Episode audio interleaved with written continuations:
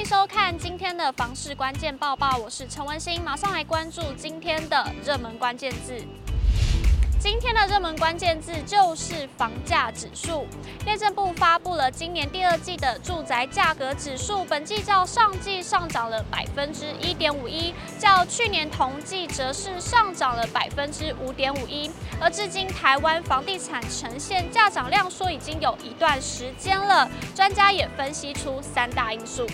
而看到最新公布的七月全国清华安富房价指数也呈现年增，年增率为百分之五点二九。消基会董事及房委会委员张新明分析，至今台湾房地产已经价涨量缩一段时间，从过往历史及经验严格审视下来，全都是因为有三大力量在支撑着。近几年来，政府持续的打炒房，外部的经济形势、国际形势也不佳。可是呢，国内的一个房地产市场持续呈现一个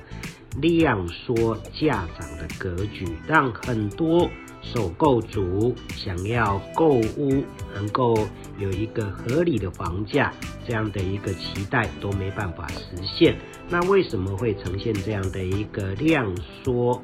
价持续涨的格局呢，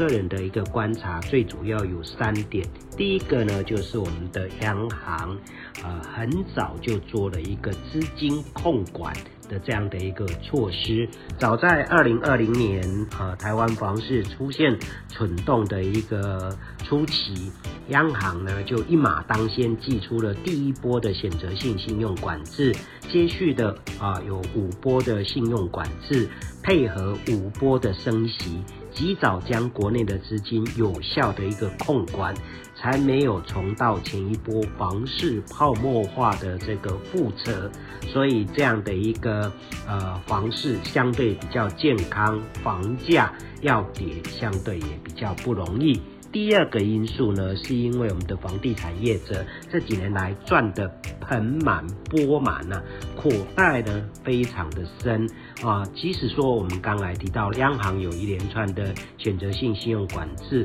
可是呢，在史上最低的利率还有资金潮的推波之下，近三年来台面上的建筑业者及相关联的一个产业都几乎赚得。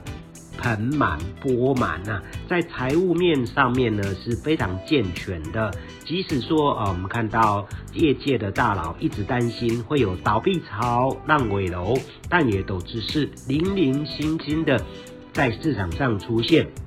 并没有形成像呃越南啊，或是中国大陆市场的一个风暴。那建商手上的房子都能够顺销的情况之下，又不用啊担心财务压力，当然民众想要捡便宜的机会。就会非常的渺茫哦。那第三点呢，就是呃，我们的房地产市场到目前来看的话，都没有产生价格破坏效应。那所以会产生价格破坏效应呢，就是建商要缺钱哦，那投资客要有这样的一个抛售压力。那这一波房地产市场上最有机会。啊、产生价格破坏效应是今年七月一号平均地权条例正式实施之前呢，因为政府又宣布了不受及既往，让这些投资客呢，啊、可以好整以暇的慢慢把手上的房子来出货，所以他们也没有那种时间的压迫感，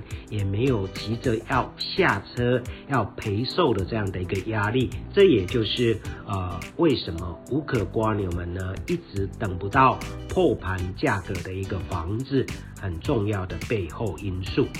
观察目前台湾的实质利率仍处于负的阶段，相较许多国家如美国，去年以来实质利率转正，其他国家如南韩跟进持续升息，造成房价下跌修正。台湾因实质利率尚未转正，买房保值仍具诱因。高原不动产估价师事务所所长陈碧元表示，要抑制通膨，必须重贴现率要高于通膨率。否则负利率之下，因为取得利息成本低，人们就会去追逐不动产，造成房价迅速往上涨。陈碧元提到，但央行毕竟需要考量到总经面，例如企业厂商利息负担过大会影响经济，加上出口仍偏弱，有许多面向要考量。至于房市的部分，目前按照实价登录数据来看，呈现价涨量缩格局。他表示，接下来要观察资金有没有外溢往非信用管制区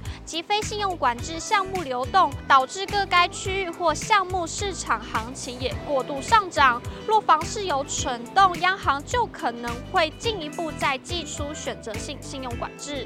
新传不动产智库执行长何世昌在个人粉丝页则提到，政府如何让房价软着陆动涨或缓涨的同时，又能兼顾经济稳健成长与金融体系稳定，还要实现财源不短缺，且确保自由市场的精神是相当棘手的。他提到，毕竟经济稳健成长与金融体系的稳定是全球绝大部分政府施政最重要的目标，不会有任何一个国家。宁愿牺牲这个目标，反向追求动荡。